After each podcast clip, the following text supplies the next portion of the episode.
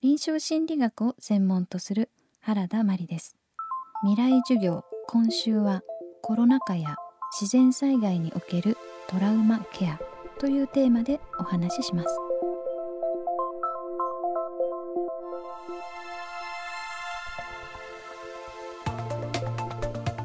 未来授業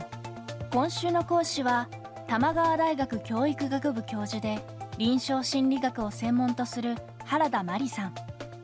臨床心理士としては精神分析を専門とし心の専門家として心療内科の現場で働きながら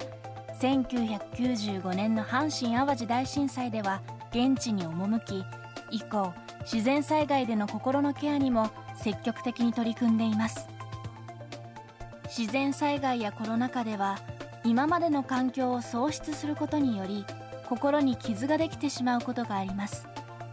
そうした傷をケアするには専門家の力を借りることが大切ですが周囲の支援が心の回復につながることも多々あります。しかし支援が間違った方向に進んでいないか支援側の意識は重要です。未来授業4時間目。テーマは支援とは何か。一般的にトラウマのケアというのは周囲の方たちのサポートなどにより回復するというふうに言われています、えー、そもそもサポートや支援というのはどういうことなのかということをよく考えます。コロナ禍もそうなんですけれども、まあ、被災された方々というのももともと健康だった方々なんですね。もともと健康だった方々が被災すると、まあ、自然災害などに遭うと心のバランスが崩れてしまいます。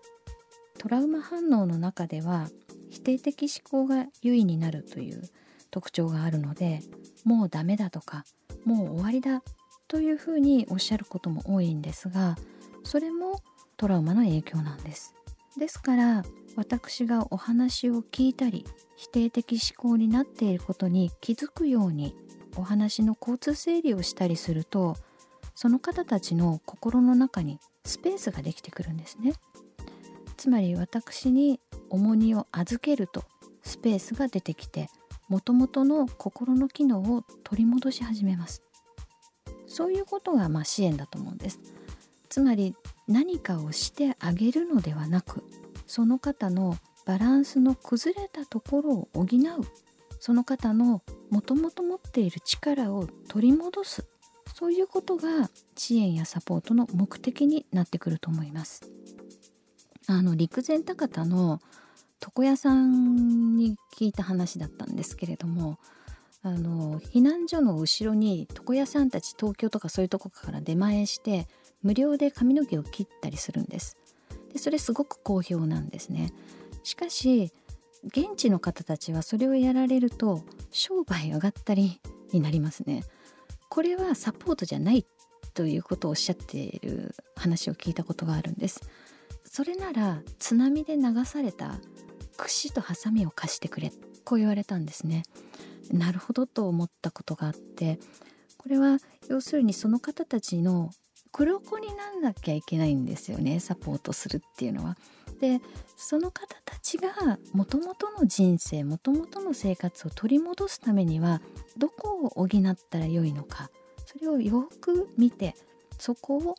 補いそしてもともとの力を取り戻していただくっていうここが支援するところでは一番大切なところだと思っています。ではどんな風に支援していけばよいのでしょうか？若い世代へのメッセージとともに支援の考え方について原田さんは大切なポイントをこう説きます、まあ、最近流行りではありますが自分事として考える、まあ、当事者意識を持つということなんですがそのようにして考えてほしいと思います。現代はスマホもありたくさんの情報が手に入ります。だからこそその中で自分で正しい情報を選び取り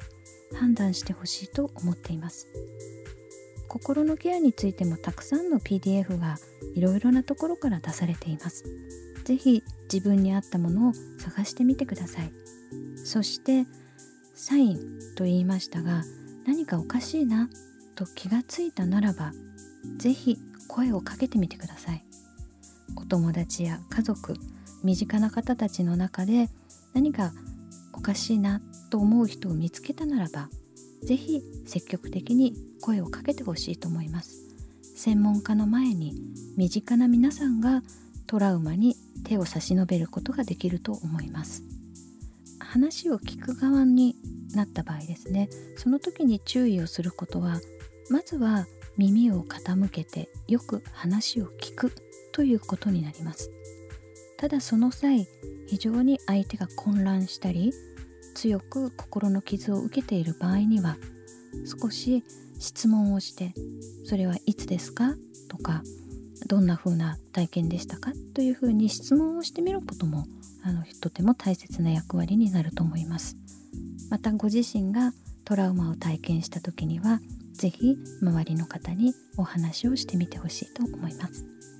ただやはり PTSD の場合つまり診断がつくようなあの症状が継続してある場合ですね。この場合は専門的な治療が必要になってきます。まだ日本では心療内科や精神科の受診というのは少し敷居が高いところがあるように思います。しかし心の専門家がいるのですから専門家に紹介をするということも必要だと思います。未来授業今週の講師は臨床心理学を専門とする原田真理さん。テーマは支援とは何かでした。未来授業来週は日本オランウータンリサーチセンター黒鳥秀俊さんの授業をお届けします。